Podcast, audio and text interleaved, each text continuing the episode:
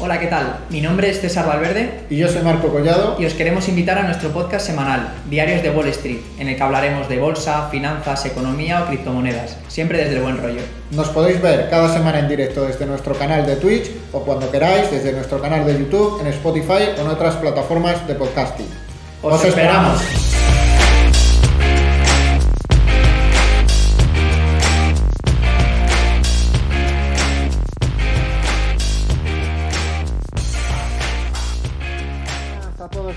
Bienvenidos un día más a este Diarios de Wall Street. Mi nombre es Marco Collado y estoy aquí con César Valverde. ¿Qué tal ha ido la semana, César? ¿Cómo va esta Semana Santa? Hola Marco, ¿qué tal? Pues todo bien, la verdad que contento. Eh, como bien sabes, me cojo un par de días de vacaciones la semana que viene. Aprovecho con el puente que, tenemos este jueves y viernes. Y, bueno, comentar que me voy a Nápoles, así que me hace especial ilusión. Ya sabes, buena comida. Creo que además el tiempo me va a acompañar. Voy a aprovechar, ver Pompeya, este tipo de cosas. Así que. Qué guay, qué guay. Un poquito de pizza frita, ¿no? Uf, solo pizza y solo pasta. O sea, yo soy mucho de, de, viaje gastronómico también. O sea, claro, si no, ¿a qué? no e, e, es, para, para, mí es el principal motivo para ir a, a, un sitio de viaje, ¿no? El qué me voy a comer. Estoy muy de acuerdo contigo, así que ya te digo que muchísimas ganas ¿no? de, de retomar. Eh, te, iba a decir, parece que tenemos cierta tranquilidad en lo que, lo que corresponde a COVID. Luego echas la vista un poco al este, ves a China y te mm. encuentras con ciudades como Shanghái, la tercera ciudad más grande del mundo que está siendo confinada.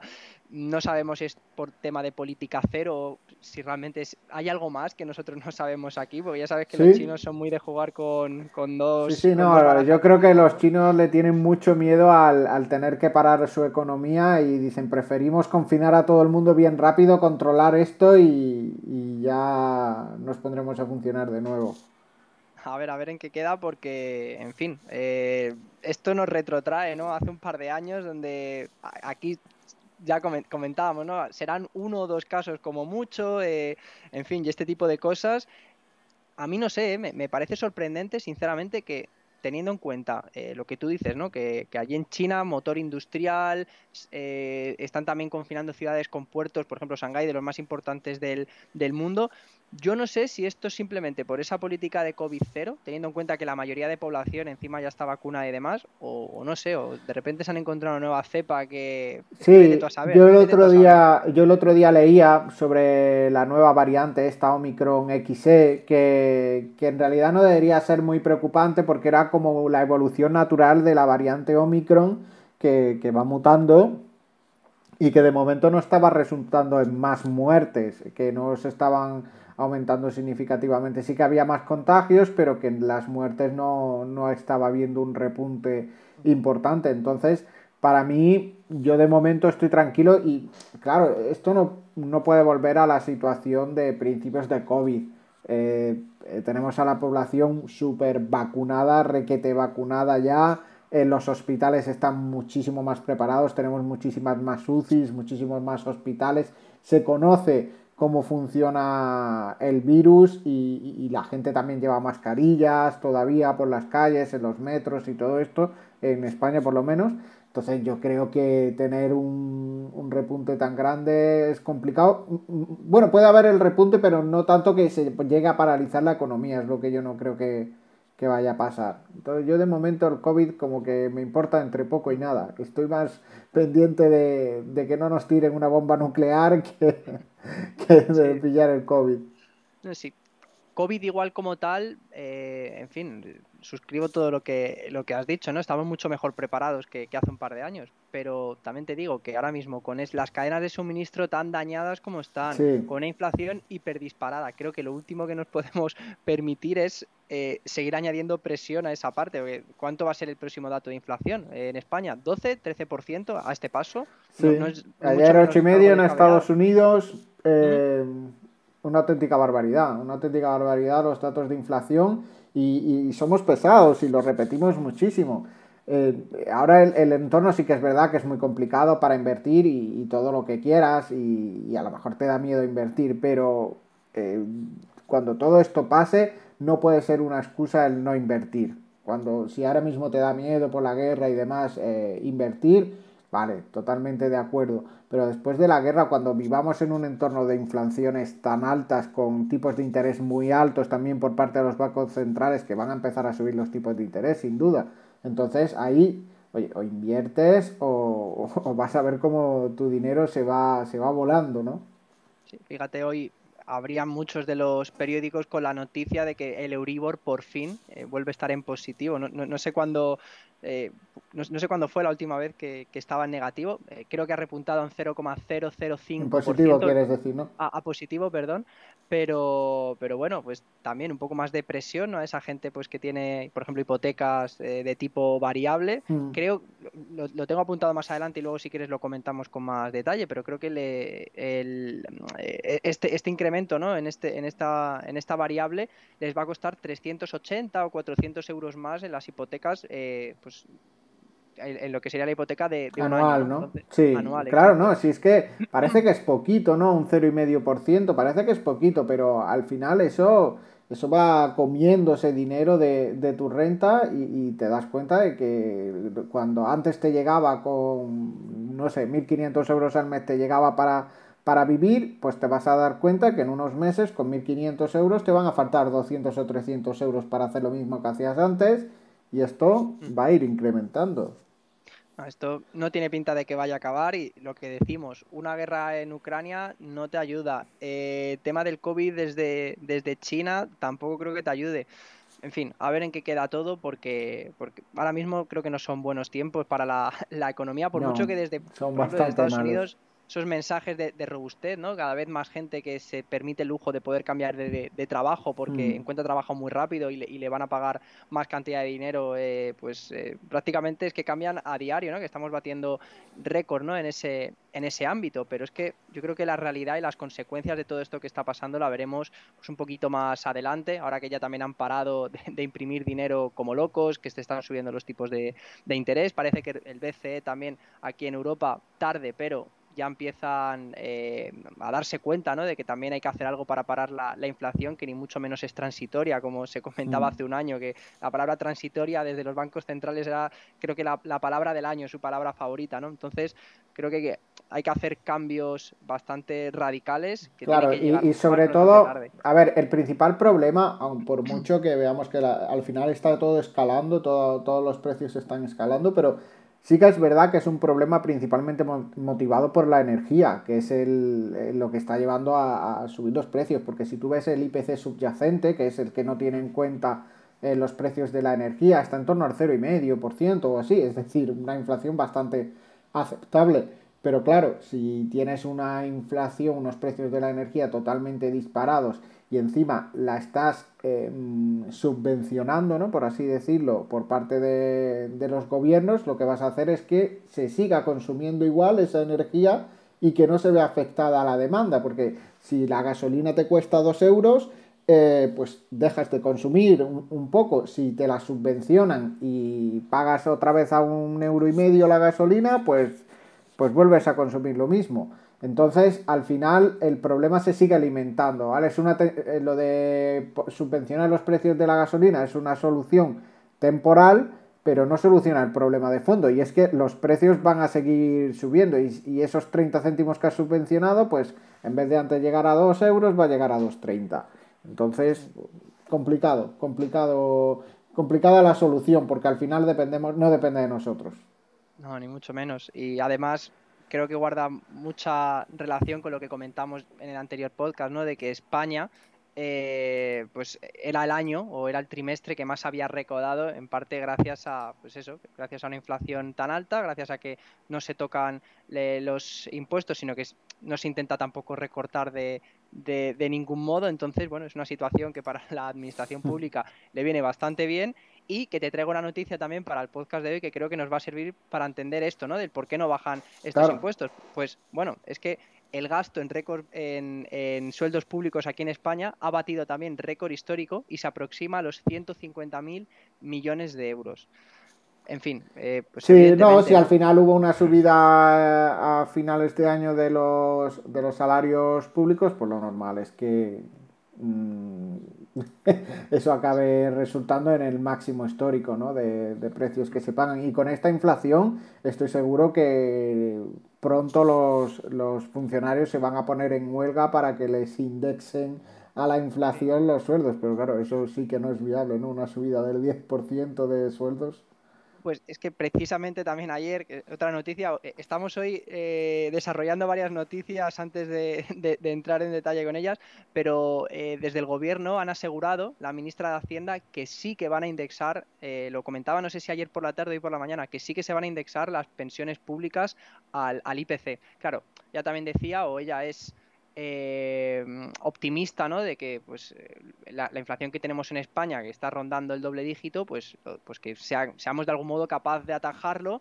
y que al acabar el año, pues, eh, en fin, que una inflación de un 2%, pues es algo sano, un 2, un 3% ya se, pues quiere decir que la economía va, va, viento en popa, ¿no? Pero claro, intentar indexarlo, como tú dices, a, un 9,8%, a un 10 y pico por ciento... No, es, totalmente inviable porque no hay para pagar eso, no hay, no hay para pagar un incremento de de pensiones del 10% este año, son miles de miles de millones.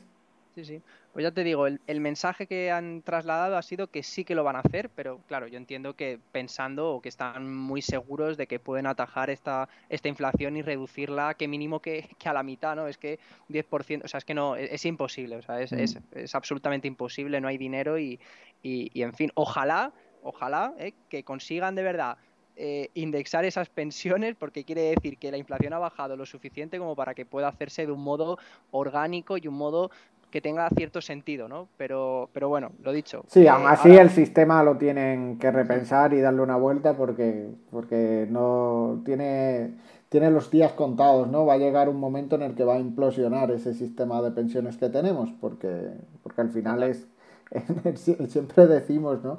que, a mí me hace mucha gracia cuando hablamos de los juegos Play to Earn y, demás, que muchos son como una estafa piramidal, ¿no? porque se financian con los nuevos que entran, pero si tú miras el sistema de pensiones español, es el mismo modelo de negocio. ¿no? Eh, los que están ahora eh, jugando, ¿no? los que están cobrando su pensión, se lo paga eh, los, que, los nuevos que entran ¿no? a trabajar. Entonces, en el momento en el que deja de entrar gente nueva a trabajar, pues ahí tienes un problema y ese juego eh, NFT o ese juego Play to Earn se va a cero. ¿Cuál es el problema que, que, tienen las pensiones? Pues que no se pueden ir a cero y hay que empezar a sacar dinero de otros lados para ir metiéndolo en ese saco para que eso se mantenga constante. Entonces ahí tienes un problema grave de, de economía, ¿no? Los tokenomics que diríamos de, de, las pensiones españolas son bastante malos, son bastante malos.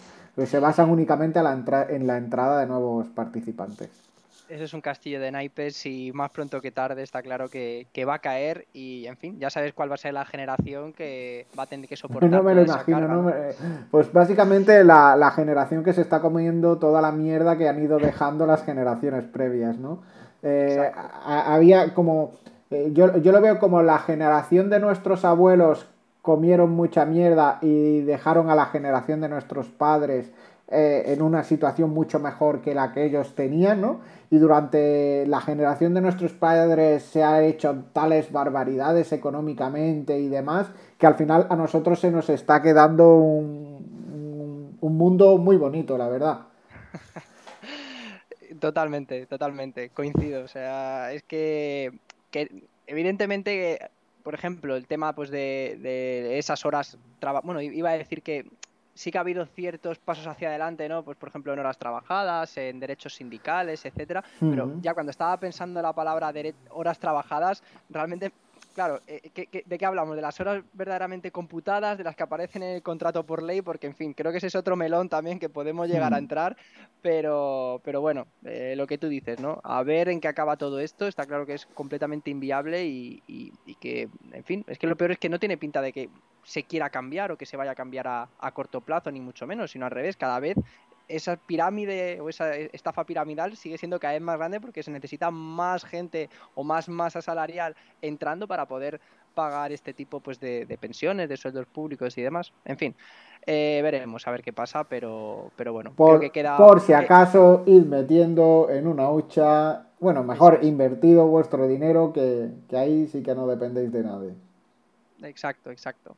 Así que bueno, después de esta eh, divagación, ¿no? Llevamos 20 minutos y prácticamente no nos hemos metido. no hemos arrancado con el podcast, ¿no?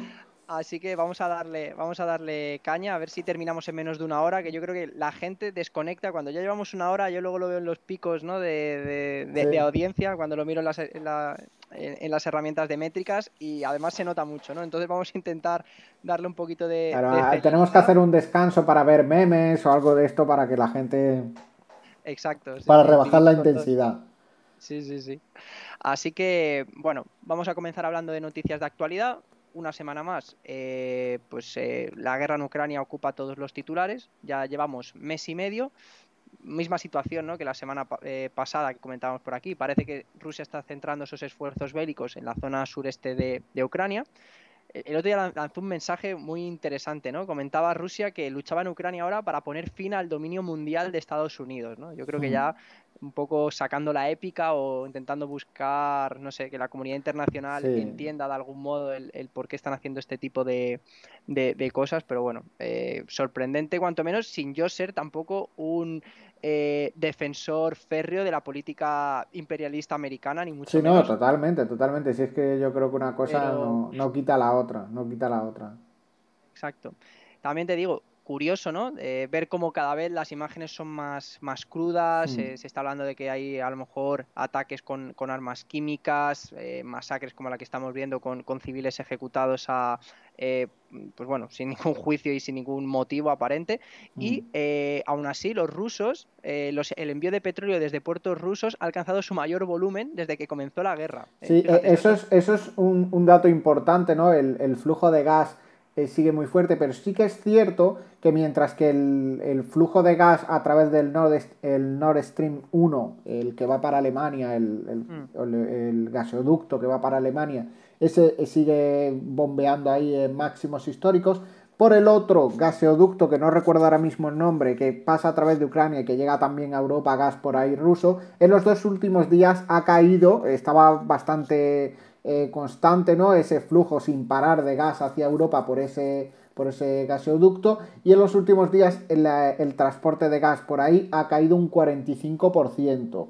El motivo no se sabe realmente cuál es el motivo, pero parece que es eh, falta de, demanda, ¿no? Que, ¿no? que no hay compra por parte de, de, por esa vía, por parte de Europa y no se sabe bien si es porque no se necesita o porque eh, están dejando de comprar, eh, intentando dejar de comprar energía rusa. Yo lo dudo mucho. También hay muchísimas noticias de, cómo Rusia y está enmascarando su petróleo, mezclándolo con otros productos para evitar las sanciones y básicamente venderlo, ¿no? Y, y que hay petroleras y países que están comprando petróleo ruso y sin problema ninguno, les tendrán que hacer algún descuento y demás, pero, pero sigue fluyendo. Y la OPEP avisó, ¿no? Ya sabemos que la OPEP pues, es el principal interesado en mantener estos precios altos, nunca llega a la cuota prometida de producción, de incremento de producción, y además avisó de que si se deja de comprar ese petróleo ruso, esos 7 millones de barriles diarios que se estiman que se está vendiendo de petróleo ruso, muy difícilmente eh, va a haber capacidad mundial para suplir esa, oferta de Rusia. Entonces, pues probablemente los precios se disparen de nuevo, que, ya vimos cómo habían corregido, que habían llegado a 130 y algo dólares el Brent, por ejemplo, volvió a caer, hace dos días estuvo por debajo de, de 98, 97 el, el Brent, y hoy que justo lo tenía aquí en pantalla, que está subiendo de nuevo después de una subida fuerte ayer del 6 y pico por ciento, y ya está por 106,5 dólares el, el Brent, así que tiene perspectiva de que esto va a ir para arriba. Si tenéis que llenar el depósito, yo creo que mejor rellenarlo hoy que mañana. Sí. Mira, estaba leyendo esta mañana también eh, algunas predicciones ¿no? de, Bank of America, que hace no mucho eh, decía que, iba a ser complicado ver un petróleo por debajo de 150 dólares en verano. Pero eh, también debido a lo que está sucediendo en, China, que comentaremos ahora más adelante, con el tema de, los, del lockdown y que se, en fin, pues hay menos demanda, ¿no? Comentaban que sí que empezaban a ver quizá un petróleo, que bueno, que sigue siendo bastante alto, ¿no? Mm. Pero lo hemos visto más alto en otras ocasiones, ¿no? El, dato que estaban dando ellos era en torno a 120 dólares mm. en, en verano. Pero claro, también hay que ver pues cómo se va desarrollando lo que tú dices. El tema de, por un lado, las sanciones, ¿no? Ya hemos visto que hay países como Austria, Alemania, Hungría, que no es petróleo, ¿no? En este caso es el gas, que han dicho que, se oponen a, rechazar ¿no? esa compra porque, eh, en fin, eh, no... No quieren parar sus economías, básicamente es eso. Exacto, Exacto. Luego Reino Unido también dice que va a dejar de comprar petróleo, pero eso sí, para 2023, ya sí eso, mm. dentro de 6-7 meses, cuando la situación se haya. Cuando ya, eh, cuando ya Rusia dentro de un año haya ingresado a mil millones por día, 365 mil millones, que te da para hacerte un país nuevo. Exacto, entonces, en fin, en definitiva, lo que tú dices, a ver exactamente en qué, en qué queda todo. Yo creo que lo de China no sé hasta qué punto, no sé cuánto tiempo va a ser sostenido en el tiempo, no sé si, pues eso, si poco a poco cada vez más ciudades hmm. eh, estarán entrando en lockdown, si directamente van a ser capaces de, de controlarlos de, raíz. Y, bueno, si quieres te doy algún, algún dato que tengo por aquí. Si quieres ya saltamos a, China, porque bueno, eh, de la guerra de Ucrania, un último dato antes de saltar a esto de China, un dato que me ha parecido curioso también. Somos un poco pesados con las empresas de, armamento, pero eh, en fin, otro dato que nos indica pues posiblemente la, bonanza que van a tener estas, eh, estas empresas relacionadas pues en, este año ¿no? o, en, los próximos años. Comentaban que Estados Unidos ha dado a Ucrania 7.000 javelins, que es un tercio de todo su stock total y que les va a llevar más de un año reemplazar. Eh, eso en, en, cuanto a los javelins. Y luego los Stingers, pues también otra arma, una es para misiles, para que no lo sepa, pues son, misiles. Exacto. Eh, pues los Stingers les han dado 2.000, que es también un tercio del total que tienen ellos en stock y les va a llevar cinco años eh, reemplazar todo ese, todo ese material. O sea, yo creo que se están frotando las manos este tipo de empresas, que sigan, que sigan regalando por ahí mis armas, que ya me las comprarán de última generación y más pronto que tarde, ¿no? Y más. Claro, y el, otro día vimos la barbaridad, ¿no? Que suponía el, el, presupuesto en defensa de Estados Unidos, que yo me creía que hasta el número estaba mal, ¿no? Porque es que me parecía una auténtica barbaridad. No recuerdo cuánto era, pero era 120 mil millones o algo de eso, o, más. Sí. Eh, es que me suena un número tan. Eh, o sea, lo que tú dices, que recuerdo que además lo estuvimos revisando, digo, a ver si me, he liado con un cero, pero no, no, eh, estuvimos luego releyendo la noticia y en absoluto era, era ese número. No, no, es, que era, es que era mucho más, claro, es que he dicho 120, pero es que era, era mucho más, lo tengo por aquí. Bueno, 1.200 millones a lo mejor. No, no, no, seis, 684 mil millones. Una auténtica barbaridad. o sea, no, hay un momento en el que tu cerebro no es capaz de procesar más ceros. Me, me, puede decir 64.000 o, o 640.000, que ya hay un momento en el que no me. Es que, es que voy a ver cuánto es el, el, PIB de, de, España. PIB España. PIB España. Para, para que un poco pongamos mm. el, el número en, en, contexto, son eh, 1,28 billones. Entonces estaríamos hablando que prácticamente el presupuesto de Estados Unidos es la mitad, eh, más o menos, eh, así redondeando números, es la mitad del PIB de España. Bueno. El presupuesto en defensa, es decir, España, medio año trabajando, eh, supondría el presupuesto en defensa de Estados Unidos. Una auténtica barbaridad. ¿eh? Casi nada, sí, sí. Y, sobre todo que no es un año puntual. O sea, está claro que este año sí que ha aumentado de manera considerable, pero es que eh, realmente ese porcentaje del PIB eh, que Estados Unidos se gasta en, armamento no es ni mucho menos algo nuevo, o sea, es algo sostenido en el tiempo y todos los años están continuamente desarrollando nuevos tipos de armas, eh, también rellenando pues el tema de, del stock, eh, también exportando pues a, a, otros a otros países, al fin y al cabo es una de las industrias más importantes que tiene y, y, lo dicho, creo que ahora es la situación más óptima o más crítica para, para, tener esto, esto en cuenta, ¿no? Porque lo hemos hablado aquí más veces, que está pasando esto en Ucrania, pero que estamos viendo también lo que está sucediendo en Israel, estamos viendo también lo que está pasando en, en Yemen, en Palestina, en un, en un montón de sitios. Mm. Y, y, bueno, igual al final el, el, meteorito no acaba con nosotros este 2022, sino que... Yo creo que no necesitamos, la humanidad, como lo hemos dicho muchas veces, no mm. necesita nada externo, ¿no? no ni un virus, ni, ni un meteorito, ni nada para, para acabar con su existencia. Nosotros solos nos bastamos para autodestruirnos. Total.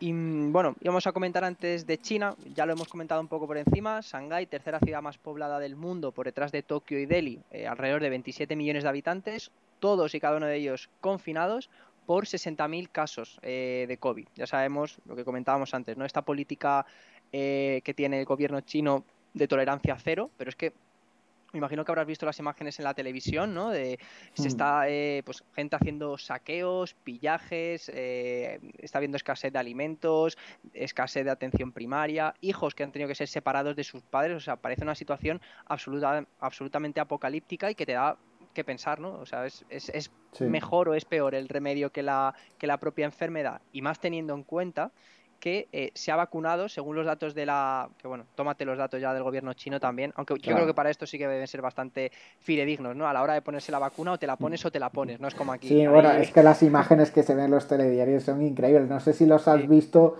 con, los ganchos estos, que si ven a alguien sin mascarilla en la calle lo, lo pillan con un gancho, es ridículo. Llega, toca, toca el ridículo, ¿no? Sí, sí, sí. Pero fíjate, o sea, estamos hablando de 27 millones de personas, la mitad de la población de España sin hmm. poder salir de casa, con problemas de abastecimiento. Y, lo, que, lo que decía antes, que un 88% de la, de la población ha sido vacunada, por lo que dicen desde el, desde el gobierno chino. Entonces, claro, eh, Buen negocio las vacunas, al final se te va a, la antivacunas la cabeza, ¿no? Dices, pues vaya negocio que hemos hecho, ¿no? Con las, con las vacunas, vamos a estar teniéndonos que poner vacunas hasta el año 2100. Las que hagan falta, sí, sí, sí.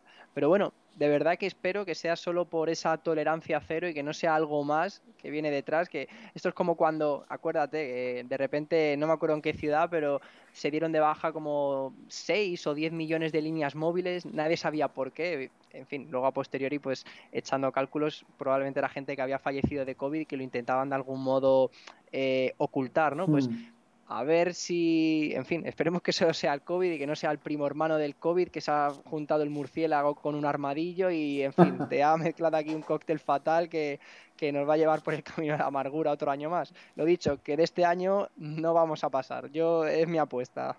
No llegamos al 31 de diciembre de 2022, Marco. Al 2023 eh, lo vamos a tener complicado verlo. Se antoja bastante lejano. Eh, bueno, aparcamos China, volvemos con, Estados Unidos. También hemos comenzado el programa hablando de esta inflación de un 8,5, que es un aumento de 8 décimas desde febrero. Si bien es cierto que, como tú apuntabas al principio, pues eh, si descorrelacionamos o si excluimos estos precios más volátiles de alimentos y energía, seguiríamos teniendo, lo tengo por aquí, eh, es un, un, IPC de un 6,5%, pero una décima solo más desde, desde febrero. Sigue mm. siendo muy alto, pero bueno, hay que tener en cuenta, por ejemplo, si metemos en ese pack eh, las energías, por ejemplo, la gasolina ha subido un 18,3% intermensual. Claro, pues eh, este tipo de componentes pues, van a disparar muchísimo la, cesta. Mm, pero bueno, eh, lo dicho, desde por lo menos Estados Unidos sí que parece que están tomando más medidas, como puede ser esa subida de tipos de interés, que dicen eh, eh, que el próximo mes no van a aumentar un 0,25 puntos básicos, sino que van a aumentar 0,50 puntos básicos, que ya hmm. en esta última reunión eh, según las actas, ¿no? comentaban algo así como muchos participantes habrían preferido un aumento más significativo. O sea, yo creo que están dejando el camino bien, bien allanado ¿no? para, para subir esos tipos de interés de una forma bastante fuerte. Y eh, por comentar también otros dos componentes de la cesta que han subido bastante y que, en fin, que también están haciendo que, estos, eh, que el IPC americano se dispare. Comentar, por ejemplo, viviendas ha subido un 5% interanual y un 0,5% desde febrero y sobre todo el componente que más ha subido es aerolíneas. Lo, en fin, a ver ahora con el mm. tema del COVID si otra vez la gente se echa para atrás, si sigue con ganas de viajar. Yo creo que la gente tiene muchas ganas. La gente va a viajar igual y este verano se va a hacer polvo la gente viajando y, se va a fundir el poco dinero que tenga porque yo creo que esto nos ha cambiado un poco la mentalidad de, decir pues mm. es que si tengo una oportunidad de disfrutar es que no la voy a desperdiciar porque es que a lo mejor el año que viene ya no estoy aquí entonces vamos, vamos a, aprovechar al máximo lo que podamos y justo al hilo de lo que decías antes de la mm. FED justo estaba cargándome la página de, de CM Group donde pone la probabilidad, ¿no? Hacen encuesta de la probabilidad de subida de tipos y básicamente sí se descuenta ya que la próxima reunión, que es el 15, no, perdón, el 3 de mayo, porque durante el mes de abril no hay reunión, hay 8 reuniones al año por mm. parte de la Fed, pues ya con un 86,6% se descuenta que se van a subir los tipos al, rango del 0,75 al 1%. Sí, y, la pues estimación para para finales de año, que lo tengo... Ay, perdón, no, no, no, me he confundido. E, e, es el 4 de mayo, que, que he dicho 3 de mayo, era el 4 de mayo. Y para mm. finales de año, el 14 de diciembre de 2022, se estima que ya los tipos de interés estén por lo menos en el 2,5-2,75%. Es decir, si queréis pedir una hipoteca, pedidla ya, porque como esperéis a final de año, igual os veis con unos tipos de interés el doble de lo que los teníais antes y, no pidáis hipotecas a tipo variable porque os vais a comer los mocos. Justo, justo eh, lo, estaba pensando, ¿no? Con la noticia que también comentábamos al principio del programa, que el Euribor por fin se ha dado la vuelta, por primera vez en seis años, tengo aquí el dato, no me acuerdo, eran seis años, entra en terreno positivo, marcando 0,005%, y pues como dice Marco, que la hipoteca media te va a costar a día de hoy 384 euros más al año, pero eh, también hay que tener una cosa en cuenta, que el cambio eh, directamente no es inmediato, sino que los bancos van repreciando este crédito, lo suelen hacer pues cada seis meses o cada año. O sea que de la noche a la mañana esto no lo vamos a ver reflejado, va a llegar más pronto que tarde, porque es que ya, en hmm. fin, está hecho, pero que, en fin, que para la próxima eh, para la, próxima letra de la hipoteca igual todavía pues mucha gente no lo, no lo, no lo ve reflejado, ¿no? Pero chicos, no se han confundido, ya os llegará, básicamente. Ya, os llegará, ya os llegará y, y, lo que da miedo ¿no? es que nos vayamos de nuevo a tipos de interés del 5% o algo así, ¿no? Quien tenga mm. hipotecas a tipo variable va a notar como la subida va a ser bastante gorda.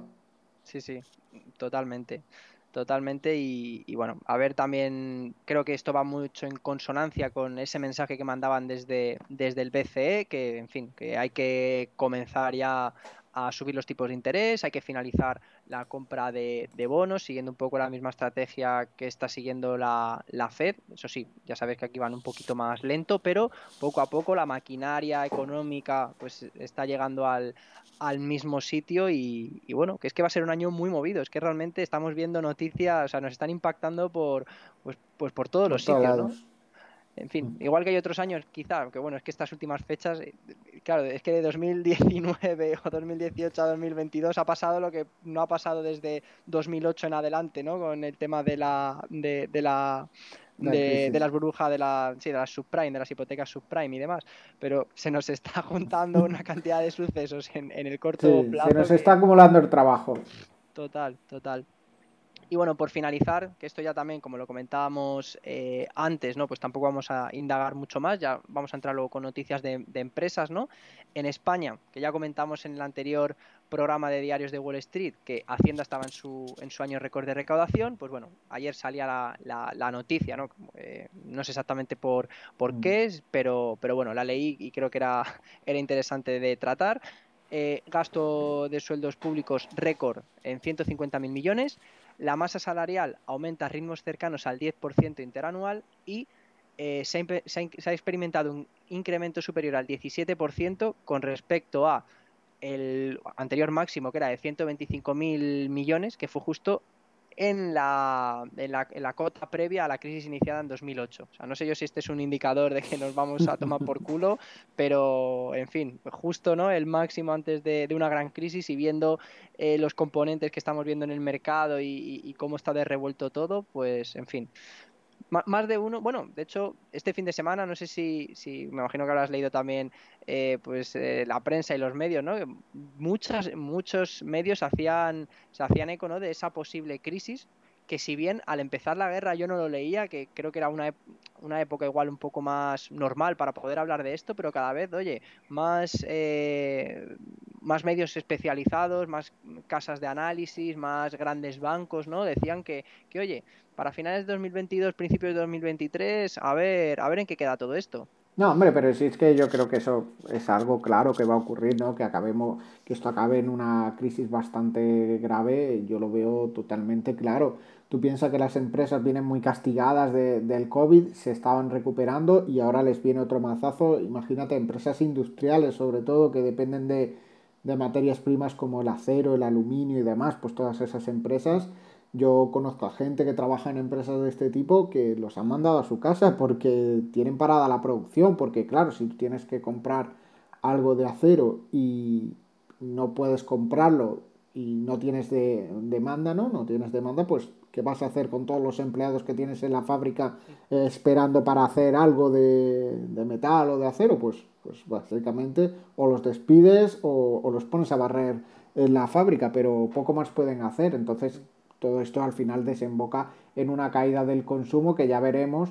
Caída del consumo con precios disparados, pues una estanflación maravillosa.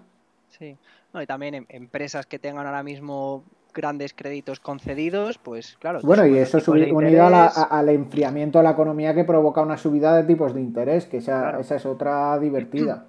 Que se nos está juntando, tenemos un cóctel muy interesante, o sea, a ver cómo son capaces de, de, atajarlo, mm, a mí ahora mismo no se me ocurre nada y más es que es eso, que viendo, por un lado, eh, es que es eso, se nos está juntando la guerra, se nos está juntando los problemas del COVID, se nos está juntando con eh, esos problemas también en las, en las cadenas de suministro, que es que llevamos ya año y medio, dos años que se sigue hablando de la escasez de microchips y demás y que mm. todavía no, no, tiene solución. capaces de atajarlo. es, que, tiene...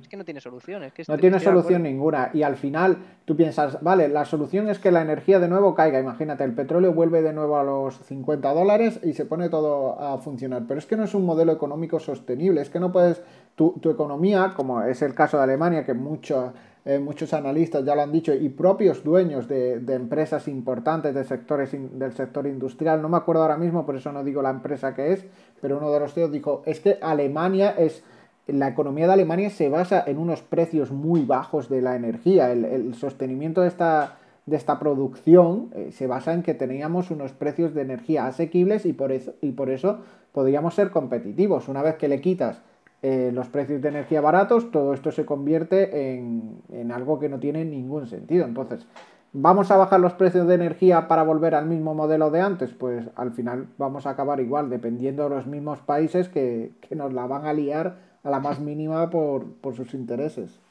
Sí, sí, sí.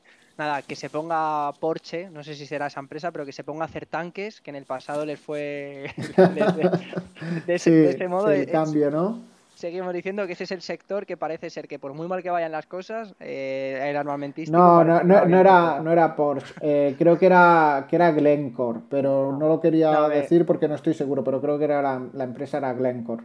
Eh, comentaba Porsche porque ahora que has dicho el tema de Alemania y es que hace poco eh, escuchando en un podcast no decía no, lo sabía que no sé si los motores o incluso todo el tema del chasis y demás de pues de los bueno ahora, ahora son los T90 pero no me acuerdo el, el eh, es que no recuerdo cuál era el, tanque ¿no? que, se estaba que, ayudaron a diseñar, pero vamos, que Porsche, fíjate que es algo que yo no, conocía, ayudó a la hora de, crear, de crear tanques para, nuestro amigo Adolfo, por ejemplo. Entonces, hmm. En fin, eh, una, simple curiosidad que me, rondaba por la cabeza.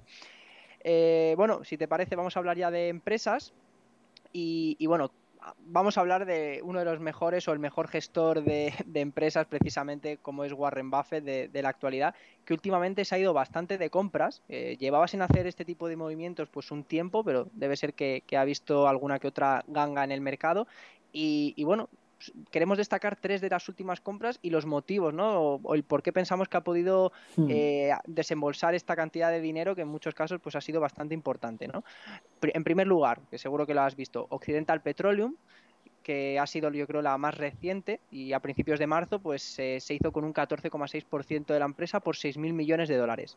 Fíjate, esta empresa mm. además que se ha revalorizado un 100% desde inicio de año. También es cierto que, en fin, el petróleo pues ya sabemos... Claro, todas las petroleras, todas las empresas energéticas haciendo máximos históricos de beneficios.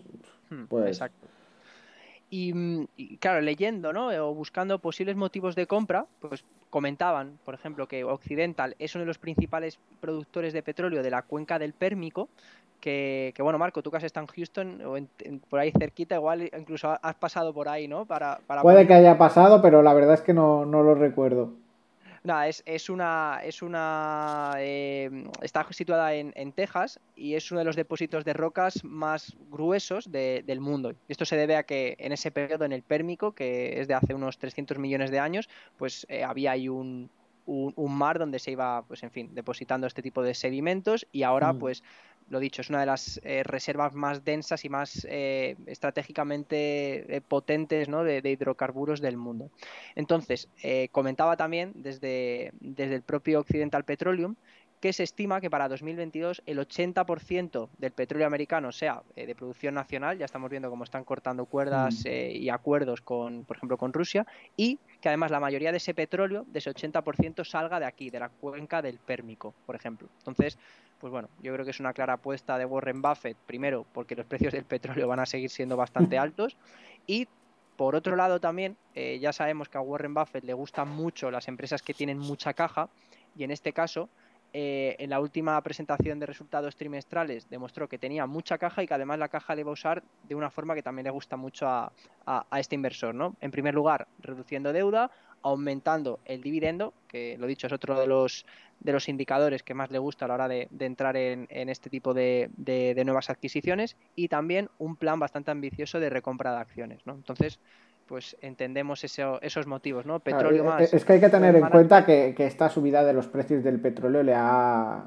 le ha caído como agua de mayo a las empresas energéticas porque ha permitido que muchas de ellas saneen sus cuentas, que reciban una fuente ingente de, de ingresos y que además, si las que sean listas, pues van a apoyar esa transición eh, ecológica, por así decirlo, ¿no? Esa transición a nuevos métodos de energéticos, ¿no? A energías renovables y demás, que, que un poco vayan sustituyendo su dependencia total del petróleo, porque si al final el petróleo vuelve a precios de 40, 50 dólares, pues van a estar en los mismos problemas que estaban muchas petroleras antes de, de estas subidas tan fuertes de, de los precios. De hecho, justo cuando tuvimos, pasamos la crisis inicial del COVID, que cayeron los precios, que se pusieron en negativo, era curioso como veías eh, rápidamente como un montón de empresas quebraron, muchas empresas petroleras quebraron porque ya venían de una mala situación y con esto al final pues ya se les hizo insostenible. Entonces las que sobrevivieron ahora mismo pues tienen la oportunidad de sanearse totalmente es, la suerte, ¿no? Ya no es solo el a qué precio sacas el petróleo, que mientras el petróleo esté alto te da igual, aunque mm. eso, trabajar con márgenes mucho más estrechos, ¿no? De hecho, creo recordar que Occidental, esto me estoy lanzando un triple, eh, seguro que, luego que no se escuche pues lo puede comprobar, que era de las empresas que tenían márgenes más ajustados, por lo cual, si el petróleo acaba cayendo, quizá no sea tan buena eh, inversión por parte de, de Warren Buffett. Entonces, en fin, creo que él sí que ve bastante claro que el petróleo ni mucho menos se va a tomar un respiro, que va a seguir pues bastante, eh, en fin, pues con esa tendencia alcista que estamos viendo todos. En fin, solo el tiempo dirá si, si ha hecho bien, aunque eh, la verdad que a este caballero, la verdad que con el tema de las inversiones no, no le suele ir, no le suele ir nada no mal. Le suele ir mal, ¿no? Y, y, bueno, hemos hablado de una empresa, vamos a hablar de la segunda, que es Alegany Corp, eh, una compañía de seguros y esta directamente la compró el 100% por 11.600 millones de dólares y desde que se conoció la noticia, pues la empresa ha subido un 30%, que también tiene, eh, tiene esa parte ¿no? de, mito, ¿no? que da igual qué empresa sea, puede entrar en, en fin, da igual qué sector, da igual eh, qué haga y qué deuda, que absolutamente todo, que si entra Warren Buffett, la empresa pues va a tener esa, ese empujón inicial que, en fin, que, que, ya te digo, empezar con un más 30% pues no te viene mal, ¿no? dentro de la empresa. No, la verdad es que no. Y mm, aquí, por ejemplo, motivos de compra, pues en primer lugar, que las aseguradoras de por sí le encantan. Eh, tiene ya tres grandes aseguradoras como son Berkshire Hathaway Reinsurance, la parte de, aseguradoras del vehículo empresarial. Luego tiene otra empresa que se llama General Re y Geico. Eh, y no solo eso, sino que el actual director general de Alleghany Corp dirigió con anterioridad una de estas empresas, en, este caso eh, General Re, por lo que entendemos que pues el management pues está bastante alineado con lo que puede pensar Warren Buffett, entonces pues mm. imagino que dos personas que piensan igual pues es mucho más sencillo de hacer de hacer negocios, ¿no? Y, y no solo eso, también hay una parte muy interesante y es que dentro de Alleghany Corp encontramos una parte, una, filial que se llama Alleghany Capital, que tiene un crecimiento del 51% con respecto al año pasado y que está invertido en sectores bastante variopintos, como por ejemplo eh, fabricación de acero, fabricación de camiones y remolques, producción de juguetes, ¿no? Entonces, pues bueno, eh, le está dando también esta compra a Versailles Hathaway eh, inversiones en industrias que ahora mismo pues son esenciales, ¿no? Como, como comentábamos antes, pues hmm. acero, camiones y demás, pues parece bastante, bastante interesante. Y mm, por último, la última adquisición, que esta sí que a más de uno seguro que le ha pillado, no sé tú Marco, ¿qué opinas? Eh, una adquisición que a lo mejor no entendemos tanto como puede ser HP, eh, que yo creo que ya estaba un poco como quizá de, capa caída, ¿no? Viendo bueno, no, no, no sé cuál es la situación financiera de la empresa, no sé cómo está, pero sí que es verdad que como, em, como equipos, como ordenadores y como impresoras, que son las cosas que he probado de HP, no doy un duro por ellos. Básicamente no me pienso comprar nada de ellos porque sus impresoras tienen toda la obsolescencia programada para romperse más pronto que tarde y los ordenadores siempre he tenido un par, creo, de ordenadores HP y siempre me han salido muy malos. Sí, sí, no. Eh, eh, está bien saber. Yo la verdad que solo he tenido un portátil HP y me fue bastante bien, pero es cierto que con el tema de impresoras y demás, igual, en fin, cojean un poco, un poco más. Lo que sí te digo que la empresa está muy, muy barata. Yo creo que también ha tenido esto bastante que ver. Eh, tengo por aquí los ratios. sí, estoy viéndolo aquí, un PER de 5.53. Sí. Y un, un ratio precio-ventas de un 0,7 y otro de los motivos que hablábamos antes, el flujo de caja, en los últimos cinco años han conseguido de media 4.000 millones al año, mm. lo cual, pues, como decíamos, este tipo de, de, de, ratio, este tipo de indicador le gusta mucho a Warren Buffett y también altos dividendos, en este caso un 2,6%. Así que en fin, una industria o un sector, ¿no? El tema del hardware y PCs que sí que tuvo un gran repunte con el tema de la, de la pandemia. De hecho, HP se anotó un dos, más 200% desde, su, desde sus mínimos históricos que fueron en marzo del, del 2020, pero, lo dicho, eh, teniendo en cuenta eh, los problemas que hay con la cadena de, suministro, que parece que no se van a resolver a, a corto plazo, que tiene una oferta un poco quizá limitada, que hay otras empresas que están haciendo lo mismo, pero lo están haciendo mejor, a mejores mm. precios, no hay más que, eh, te pongo el ejemplo igual de AMD, Nvidia, sé que no son exactamente ese sector hardware como tal, eh, pero en fin, que yo creo que, es una empresa que a, ninguno de nosotros nos parece como muy apetecible, ¿no? O, seguro que no tenemos en cartera. Sí, habría, habría que verla, habría que verla en profundidad. Si han entrado por algo será, tiene un PER muy bajo, al final tiene un PER muy muy bajo para una empresa eh, que trabaja relacionada con el sector tecnología. Si nos vamos al sector comunicación y equipamiento, si te vas a los a los PER, claro, es que aquí tengo 68 empresas, pero hay muy pocas empresas que, tengan un PER por debajo de 10. Mm. De hecho, solo hay 5 empresas de las 68 del mismo sector, solo hay 5, entre ellas HP, eh, que tienen un PER por debajo de 10. Entonces, pues, eh, y, y, el PER máximo en este sector hay algunas empresas que, bueno, son una auténtica barbaridad. Hay una con un PER que PCTEL que tiene un PER de 474. Vamos, la cotización va en picado hacia abajo de esa, de esa empresa y aún así está a un PER de 474, pues imagínate si tiene, si tiene que caer, pero sí que es la, eh, sí que la verdad que la mayoría de las empresas pues está en un PER de en torno a 15, 20. Esa es la, la media del, del sector más o menos.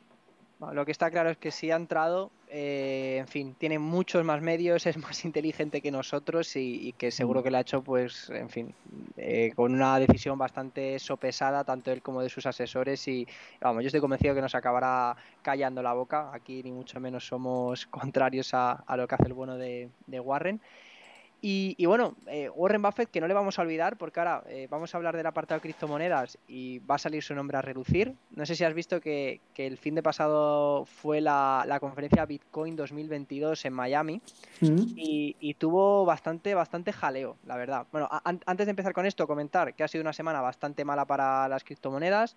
De entre las 10 eh, más importantes o mayores por capitalización, la mayoría han perdido eh, pues eh, a doble dígito, lo estoy viendo aquí ahora mismo en pantalla, por ejemplo Ripple menos 12%, Bitcoin menos 12%, Ethereum menos 9,51%, Cardano menos 18%, en fin, la situación actual pues tampoco está, está ayudando.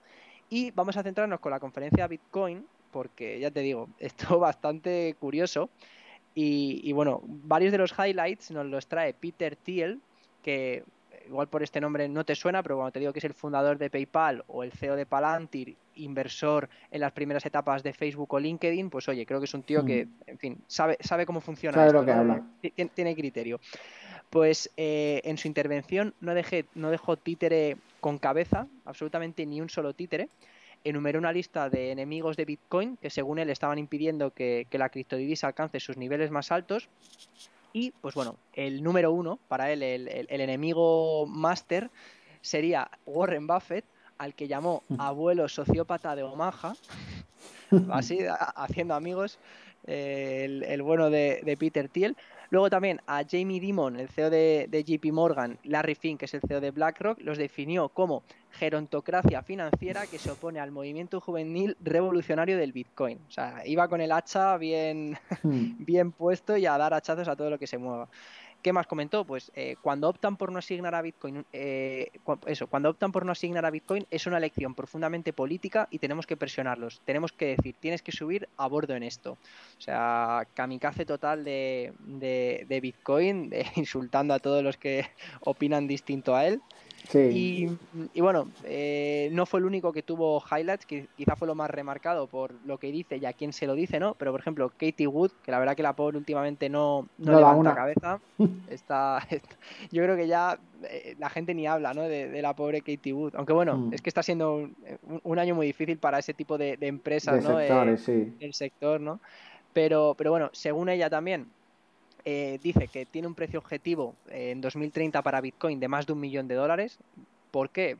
Pues porque, porque sí. Porque ha visto su bola mágica, vamos, porque el motivo el, no se basa en absolutamente nada racional. Exacto, no, no, no, sé cómo alguien es capaz de categorizar y ponerle ese, ese, valor, ni mucho menos, incluso teniendo en cuenta que desde aquí somos ferros defensores de, de Bitcoin, tenemos Bitcoin en cartera, pero en fin, dar ese tipo de cifras de un millón, podía haber dicho dos o cinco millones. ¿no? Sí, no, si es que no, no se sostiene nada porque no hay un mercado como tal tan sólido que, que, demande bitcoins para hacer algo concreto, ¿no? Entonces, pues todo se basa en una expectativa futura y demás, y basado en eso, pues tampoco puedes hacer ninguna estimación fiable. Mira, no, nos comentan por aquí por el chat eh, Sully Jackbar, que un saludo, dice Bitcoin en un millón, se descojona, dice me recuerda a The Moon en Twitter. Sí, esto ya se sabe. Sí, eh, no, Hodl, como se pronuncia, ¿no? H-O-D-L y, y To The Moon. Y, y, y, a invertir en a invertir en, en, Dogecoin, que nos irá fantásticamente. Bueno, eh, eh, de, de, eso no sé si habías apuntado algo sobre Dogecoin, pero eh, Elon Musk eh, ayer o antes de ayer hizo un comentario que quería motivar a que se pudieran hacer el, el pago del de, nuevo servicio que quiere sacar mmm, Twitter, de Twitter Blue, que se va a llamar, ¿no? que va a incluir pues que puedas poner eh, NFTs como imagen de perfil, que puedes editar los tweets y que además tengas incluidos eh, servicios de noticias. Esto a mí me parece increíble, que con una suscripción de 3 dólares tengas eh, puedas acceder a, distintas, a distintos medios, ¿no? Que eso es algo yo que siempre he pensado, ¿no? Porque a lo mejor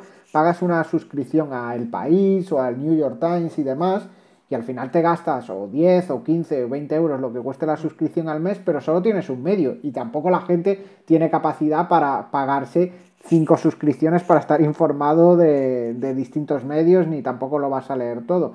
Entonces, si consiguen integrar a los medios dentro de Twitter y que con esa suscripción de 3 dólares o 5 o 10, lo que cueste al mes, al final, eh, puedas tener acceso a estos servicios, Twitter puede convertirse eh, realmente en la hostia. Y al hilo de esto, Elon Musk decía que quiere abogar porque se pueda pagar este servicio de Twitter Blue en, en Dogecoin. No en Bitcoin, no en otra moneda, sino en Dogecoin directamente a ver, al, al, rey del meme, si le das ya la plataforma donde, donde más ruido hacen los memes, pues yo creo que noticias de estas vamos a ver continuamente. O sea, eh, no, yo creo que se ha metido simplemente para, para eso. Que al final eh, no va a ser parte de la junta directiva. Al final no, no, le. No sé si ha sido él o que le han dicho al final, oye, mantente al margen, amigo, bueno, aunque quiero, seas el mayor accionista de, de la compañía. Pero, pero sí, sí, muy, muy curioso y seguro que podemos, o sea, está claro que Elon Musk está loco de la cabeza, pero en fin, un tío que es capaz de sacar PayPal, eh, Tesla, eh, SolarX, eh, SpaceX, pues oye, que cuando Elon Musk habla, yo creo que tenemos que escuchar porque. sí, al final su opinión influye mucho en lo, que, en lo que va a hacer la gente. Tenga razón o no tenga razón, va a influir en lo que, en lo que diga la gente y obviamente pues hizo que Dogecoin subiera. Sí que es verdad que a mí el servicio ese de Twitter Blue me parece que puede tener mucho futuro y que puede impulsar el tema de los NFTs inútiles, ¿no? Los NFTs que yo llamo inútiles que no sirven más que para mirarlos, ¿no? Como son los los de imagen de perfil y todo esto, pero a ver qué pasa, como dice Suli, eh, Akbar, eh, pues al final la, gente de Twitter que escribe pues no tienen ni puñetera idea y, los que de verdad pues mueven esto pues son las grandes ballenas, los grandes tenedores de, Bitcoin. Eh, nos pregunta, ¿cómo está yendo la liga de bolsa este año? ¿Ha ganado algún club? Bueno, la liga de bolsa, la, universitaria, eh, está, está, funcionando ahora mismo, todavía les quedan seis meses de, competición hasta finales de octubre, que es cuando acaba. Este año están teniendo un año dificilillo, sí que es verdad que el año pasado acabaron casi todos los clubes universitarios en positivo y este año les está costando mantenerse en positivo a la gran mayoría. Y la liga profesional justo acabó el pasado viernes, ¿no, César? Justo sí, además eh, de entre las tres primeras posiciones, conozco personalmente a, dos de ellos, que son Eduardo Pfaff, de, no sé si pronuncia bien el apellido, de TradingView, un buen amigo nuestro. Yo, no sé pronunciarlo, ¿eh? Le tenemos que decir día que nos, que nos pase la, la, fonética, ¿no? Que le creo que en seis meses sacó en torno a un, creo que eran 56, un 54%, que por cierto ya le he dicho que se tiene que pasar un día por el podcast para que nos cuente, porque, en fin, en los últimos seis meses, viendo cómo está la economía, sacar más de un 50% ha sido una auténtica locura. Que comentábamos antes, ¿no? Participó en Liga de Bolsa con el club eh, de inversión La Salle Luego en segunda posición también Sergio Tutor, otro buen amigo nuestro, eh, que también participó en Liga de Bolsa con la Universidad de Barcelona, que también le ha sacado un veintipico por ciento, que lo dicho, en los últimos seis meses, todo lo que sea no estar en negativo, me parece una gestión de capital absolutamente brillante. Bestial, bestial. le daremos la oportunidad de, pasarse por aquí, que nos cuenten un poco cuáles han sido sus principales operaciones y, y demás. Además, hablando con Eduardo, eh, de hecho, va a auditar la cuenta, me dijo, y quiere en plan pasarnos el documento auditado para que lo colguemos en el blog y demás. Ah, qué guay. Y que, finalmente, pues bueno, que la gente lo pueda, lo pueda ver y que vea que realmente que es, que es así, vamos, que es. claro. Eh, pues mira, nos dice Sully por aquí pues, que él se quería apuntar con la Autónoma de Barcelona, pero que a ver si que al final no salió club, que a ver si el año que viene sale. Pues eso, te animamos porque el año que viene, pues eh, seguro que vuelve a ser la edición más potente. Este año tenemos 600 personas. El año que viene esperamos, eh, vamos, nosotros lo vamos a dar todo para llegar a los 1000 y estamos preparando algo muy chulo que queremos sacar una segunda ya edición de la liga profesional. Estamos viendo cómo hacerla, si hacemos una nueva edición de la liga profesional, si hacemos una pequeña eh, competición solo de cripto, tenemos que ver qué hacemos, pero vamos a sacar cosas antes de que empiece la siguiente edición de la liga universitaria. Tenemos, tenemos cositas horneándose, ¿no? A ver, a ver qué tal, pero. Sí, tenemos que decidir qué y con quién, pero, pero saldrán cosas. Pero sí, sí, no, y eres más que bienvenido, así que así que nada, esperamos el año que viene tenerte también en, en Liga de Bolsa y, bueno, pues también que te pases por aquí otras veces, ¿no? Por el, por el, por el podcast a charlar, que la verdad que has hecho que, este fin de programa pues sea bastante, bastante dinámico. Y Marco, yo creo que antes de despedirnos, una última noticia, también relacionada con la conferencia de, Bitcoin 2022, y que como comentaba antes Suyabar, eh, que decía las ballenas son las que mueven el precio. Vamos a hablar de una gran ballena como es Michael Saylor, el CEO de MicroStrategy, que también es otro, otro fan número uno de Bitcoin. De hecho, la empresa MicroStrategy, ya hemos comentado alguna vez, que tiene mucha parte de su tesorería invertida en Bitcoin y cada vez que puede le mete más y le mete más, ¿no? Pues eh, igual, se mostró súper optimista eh, en, esta gala, sobre todo por los mensajes provenientes del gobierno americano, eh, donde, bueno, me imagino que lo habrás visto, ¿no? Que Joe Biden decía que estaba trabajando en el desarrollo de una política nacional sobre monedas digitales y demás. Y, entrecomillando a Michael Saylor, comentaba, se analizó los últimos 100 años de la historia y preguntó, ¿cuándo fue la última vez que el presidente de los Estados Unidos ordenó al gobierno adoptar una nueva clase de activos? La respuesta es nunca. Así que creo que Bitcoin debería estar celebrándolo por lo que ha sucedido en las últimas semanas en el gobierno de Estados Unidos.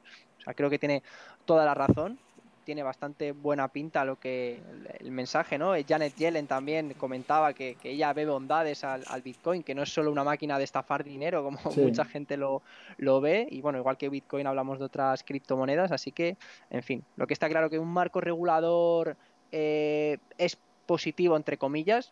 Evidentemente que gran parte de, la magia de Bitcoin es que sea descentralizado y otro tipo de criptomonedas, pero lo dicho, yo creo que llegando a esa Necesita, necesita un, punto en el que poder funcionar en la economía real. Ya hay muchos proyectos que funcionan en la economía real, que los hemos comentado ya mil veces aquí, somos súper pesados, como Sorare.com y demás, que, para nosotros es una auténtica pasada, más proyectos que vendrán, que ya tienen como una economía real, ¿no? dinero que se mueve dentro de esa plataforma y que es estable, ¿no? Que no es un proyecto que sube como una burbuja y luego se cae, sino que se le ve mucho mucho futuro a, largo plazo a este, a este tipo de proyectos. Entonces, eso va a estar en la economía de alguna manera. O lo aceptas e intentas regularlo de alguna manera para que estén trabajando en la legalidad, o eh, miras para otro lado, lo prohíbes y vas a provocar que la gente siga usándolo eh, sin que tú te aproveches de ello, como Estado.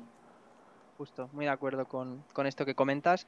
Y Marco, yo por mi parte ya todo finiquitado. Agradecer este, eh, pues bueno, a la gente que se ha pasado por aquí y nos está escuchando y nos escuchará también en, las distintas plataformas de podcasting donde subiremos al eh, donde subiremos el episodio y en especial agradecer también a Sul Bar por haberse pasado por aquí y, haber charlado con nosotros. Así que yo creo que Marco, por mi parte. Lo dejamos aquí. Muchas gracias eh, de mi parte también y nos vemos la semana que viene. Que paséis una buena Semana Santa, un festivo eh, y, lo paséis muy bien y volváis con las pilas cargadas si, si tenéis la suerte de tener puente este eh, festivo este jueves y este viernes. Así que nos vemos la semana que viene. Hasta luego.